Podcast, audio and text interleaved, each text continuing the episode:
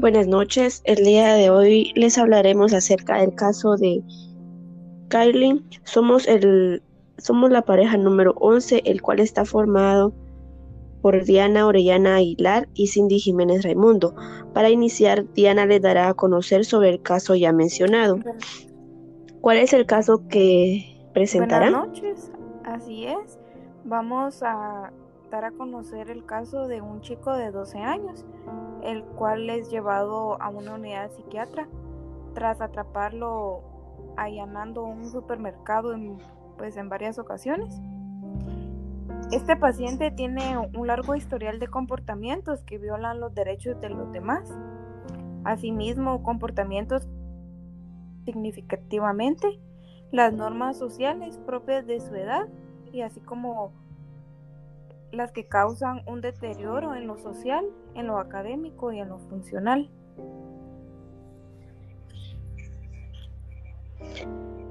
¿Cuál es el diagnóstico que le podemos dar al caso? El diagnóstico es el trastorno de la conducta con tipo de inicio infantil, con emociones presenciales limitadas graves. ¿Cuáles son los criterios diagnósticos? El patrón repetitivo y persistente en el que no se respetan los derechos básicos de otros, las normas o de la edad a los que se manifiesta, por la presencia en los 12 últimos meses de por lo menos 3 de los 15 criterios siguientes en cualquier siguientes, existiendo por lo menos uno de los siguientes en los 6 meses agresión a personas y animales, ya que el paciente a, menudo acosa, amenaza o intimida a otros, iniciaba peleas, ha robado enfrentándose a una víctima, ha robado objetos de cierto valor sin enfrentarse a la víctima, ha pasado una noche fuera de su casa incumpliendo las normas graves en las cuales vivía con sus padres, a menudo faltaba a la escuela. Y el criterio B, que muestra que el, trastorno del comportamiento provoca un malestar clínicamente significativo en las áreas del funcionamiento social, académico o laboral, como ya lo hemos mencionado. Y en donde el criterio C muestra que si la edad del individuo es de 18 años o más, no se cumplen con los criterios del trastorno de la personalidad antisocial. Y por último, veremos cuáles son los síntomas que presenta Kylie.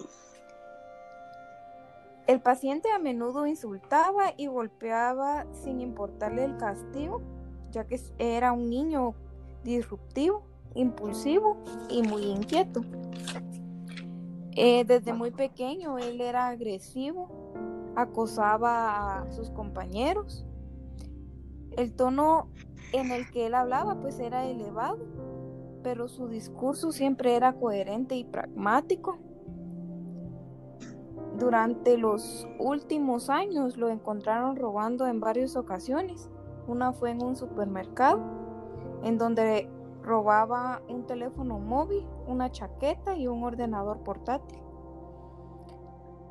Eh, fue arrestado en varias ocasiones, como ya mencionábamos, por mantener comportamientos no adecuados a su edad. Aunque él era un chico formalmente arreglado, no presentaba estos comportamientos, ¿verdad? Pero sin embargo, él siempre era agresivo y le quitaba sus pertenencias a sus compañeros.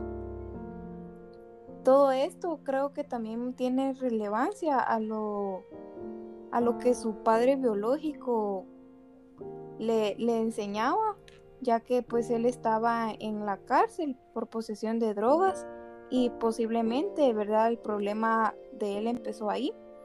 Pero no solo eso, sino que también mencionamos eh, a sus abuelos, en donde ellos mantenían una dependencia alcohólica, ¿verdad?